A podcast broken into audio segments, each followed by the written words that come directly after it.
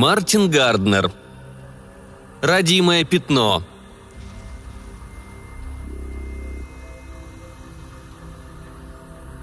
«Этот шрам», — сказала домовладелица.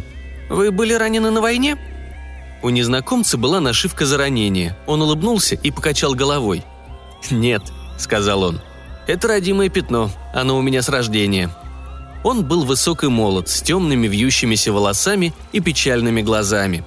Пятно синевато-фиолетового цвета начиналось под волосами, тянулось по диагонали через весь лоб, окружало левый глаз и затем неровно спускалось на щеку, касаясь уголка его губ. Врачи называли его винным пятном. Родимое пятно было слишком большим, чтобы его можно было удалить, и он давно уже смирился с любопытными пристальными взглядами и неловкостью, которую испытывали люди, встречаясь с ним в первый раз. Так что, возможно, именно чувство сострадания побудило домовладелицу позволить ему осмотреть комнату. «Комната может освободиться через несколько недель», — сказала она, умолчав о целом списке желающих получить ее, в котором было около 30 имен. Три недели спустя он въехал. Комната была небольшой, с разваливающейся мебелью и расколотой раковиной — Окно комнаты смотрело прямо в окно соседнего дома. Некоторое время он даже не подозревал, что комната напротив была обитаема. Днем он работал на складе крупного универмага в Чикаго Луп, а вечерами задергивал шторы и закрывал окно, так как стояла зима, а здание плохо протапливалось. Как-то вечером, включив свет и приподняв окно на несколько дюймов перед тем, как отправиться спать, он заметил, что комната напротив освещена – он отодвинул штору, чтобы рассмотреть получше. Окно напротив прикрывали две занавески, но они были сетчатыми, и сквозь них все было отчетливо видно.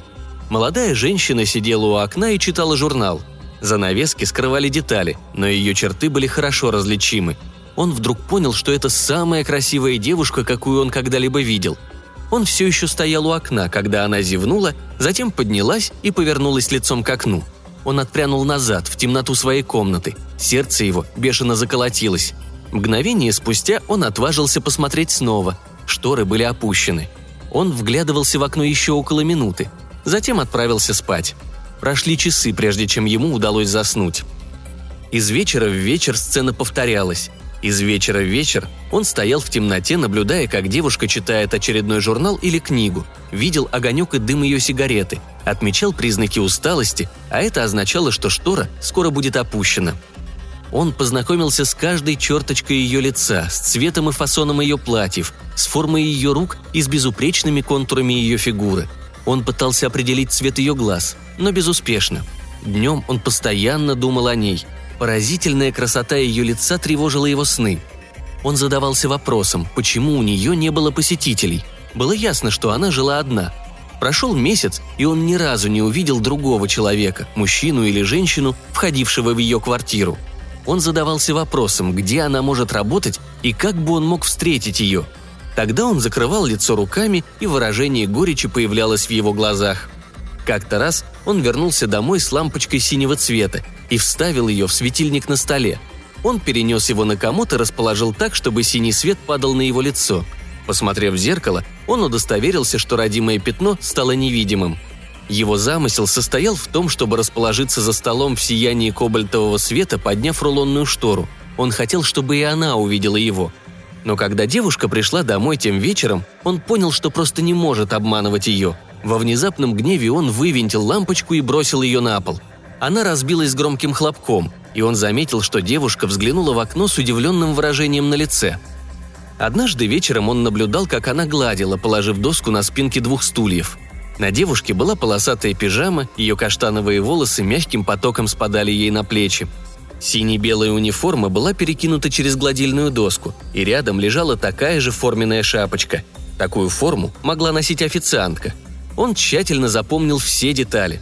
В следующий же выходной он бродил по деловым улицам неподалеку от своего дома, заглядывая в окна ресторанов, чтобы посмотреть, во что одеты официантки. Тщетно. На следующей неделе он повторил свою прогулку. На этот раз он нашел то, что искал. Небольшой ресторанчик напротив кинотеатра. В окне он сразу же узнал ее. Девушка обслуживала столик в дальнем углу зала. Ее волосы, то, как она держалась, каждый незначительный жест – Ошибиться было невозможно. Его охватила нервная дрожь, столь сильная, что он решил закурить и обойти вокруг квартала. Возвратившись к дверям ресторана, он немного успокоился. Он бросил сигарету и вошел, выбрав столик в глубине зала. Изучая меню, он облокотился на левую руку, закрыв таким образом свое лицо. Он отчетливо слышал, как пульс стучит у него в висках. Уголком глаза он видел, как она подошла и остановилась перед ним. Он поднял глаза, чтобы сделать заказ, но слова застыли у него на губах. Ее глаза были темно-синими. Ее глаза были прекрасны. Но ее глаза косили. Косили так, как у ребенка, который забавы ради хочет увидеть кончик своего носа. Волна облегчения охватила его. Он опустил руку и улыбнулся. «Как сегодня баранина?» – спросил он. «Я думаю, вам понравится», – сказала она, улыбнувшись в ответ. Ему казалось, что ее глаза стали влажными. Пока он ел, необыкновенное счастье переполняло его –